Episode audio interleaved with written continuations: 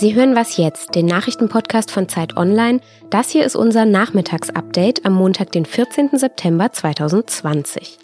Mein Name ist Simon Gaul und ich spreche heute über die weitere Debatte zur Verteilung der Flüchtlinge aus Moria, über die Waldbrände in den USA und über Neuigkeiten zu Nawalnys mutmaßlicher Vergiftung.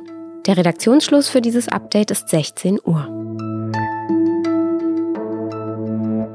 Nach dem Brand in dem griechischen Flüchtlingslager Moria berät die Bundesregierung nun darüber, weitere Flüchtlinge aufzunehmen. Regierungssprecher Steffen Seibert sagte heute Mittag in Berlin, auch innerhalb der Bundesregierung laufen Gespräche dazu, wie Deutschland weiterhelfen kann. Wir werden Sie darüber bald informieren, welchen weiteren substanziellen Beitrag unser Land leisten kann. Die Beratungen darüber innerhalb der Bundesregierung laufen. Was genau substanzieller Beitrag heißen soll, das sagte er nicht. Sicher ist allerdings, dass es wohl nicht eine hohe vierstellige Anzahl an Menschen werden wird, so wie SPD-Chefin Saskia Esken das am Sonntag gefordert hatte, denn das lehnt die Union ab.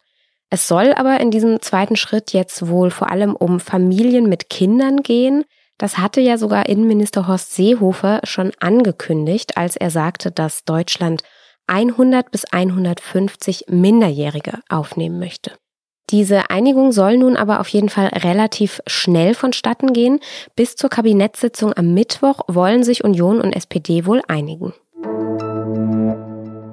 The skies are a smoke that we've never seen before except two or three years ago. It's apocalyptic. Es ist apokalyptisch. Das sagte Jay Inslee, der Gouverneur des US-Bundesstaats Washington, am Sonntag dem US-Sender ABC News. Er spricht von den Waldbränden an der Westküste der USA. Inzwischen sind dort mehr als 30 Menschen durch die Feuer ums Leben gekommen. Ganze Dörfer sind abgebrannt. Die Luft in großen Städten wie in Portland oder San Francisco, die ist so schlecht, dass die Menschen sich nicht mehr draußen aufhalten sollen. Die GouverneurInnen der westlichen Bundesstaaten, die werfen US-Präsident Donald Trump jetzt auch vor, dass es total verrückt sei, dass Trump leugne, dass diese Feuer mit dem Klimawandel zu tun hätten. And it is maddening right now that when we have this uh, cosmic challenge to our communities with the entire west coast of the United States on fire, to have a president to deny that these are not just wildfires, these are climate fires. Das sind keine Waldbrände, es sind Klimabrände, das sagt Jay Inslee. Naja, und Trump selbst, der sagte dazu auf einer Wahlkampfveranstaltung in Nevada am Wochenende, das stimme überhaupt nicht, dass es am Klima liege, es liege am Waldmanagement. Forest management, please remember. It's about forest management and other things, but forest management. Heute jetzt will Trump Kalifornien selbst besuchen. Er will dort an einer Sitzung der Einsatzkräfte teilnehmen. Und morgen folgt bei uns in der Morgensendung noch eine ausführliche Analyse zu den Waldbränden in den USA, moderiert von meiner Kollegin Elise Landcheck. Zwei weitere Labore haben die Analyse der Berliner Charité bestätigt, wonach der russische Regierungskritiker Alexei Nawalny vergiftet worden sein soll. Auch die beiden Labore in Frankreich und Schweden haben einen Nervengiftkampfstoff aus der Novichok-Gruppe nachgewiesen. Das hat die Bundesregierung heute mitgeteilt. Und Deutschland hat außerdem noch die Organisation für das Verbot chemischer Waffen, die heißt OVCW, eingeschaltet. Mitarbeiter dieser Organisation, die hätten, das sagt zumindest die Bundesregierung, ebenfalls Proben entnommen und die werden nun untersucht. Regierungssprecher Steffen Seibert sagte dann noch zu diesen neuen Befunden, wir erneuern die Aufforderung, dass sich Russland zu den Geschehnissen erklärt. Zitat Ende. Die deutsche Regierung stehe mit ihren europäischen Partnern in engem Austausch zu weiteren Schritten. Nawalny ist mittlerweile aus dem Koma erwacht und wird weiterhin in Berlin behandelt. Was noch?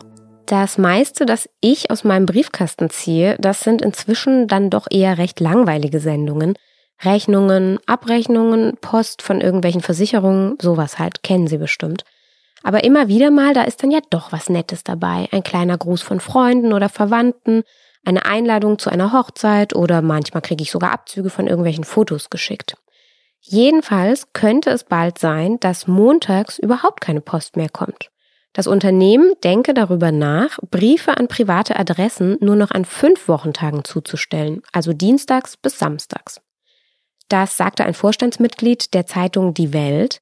Und für Firmen, das hat er auch noch gesagt, soll diese Regelung nicht gelten. Also das heißt, Unternehmenspost, die wird auch montags zugestellt, aber eben nichts mehr an uns Privatleute zu Hause. Und so ein bisschen ist es ja schon schade, weil eigentlich, also ja, meistens ist es eher langweilig, aber ich mag diesen Moment immer, wenn man den Briefkasten aufmacht und halt eben guckt, ob vielleicht doch irgendwas Schönes, Überraschendes drin ist. Was jetzt ist dann jetzt auch zu Ende.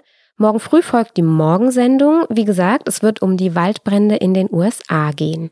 Wir sind bis dahin wie immer erreichbar unter wasjetzt.zeit.de. Mein Name ist Simon Gaul. Ich sage danke fürs Zuhören und bis bald.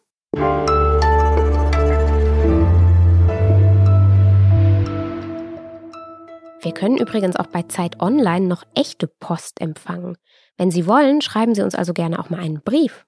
Die Adresse ist Zeit Online, Askanischer Platz 1, 10963, Berlin.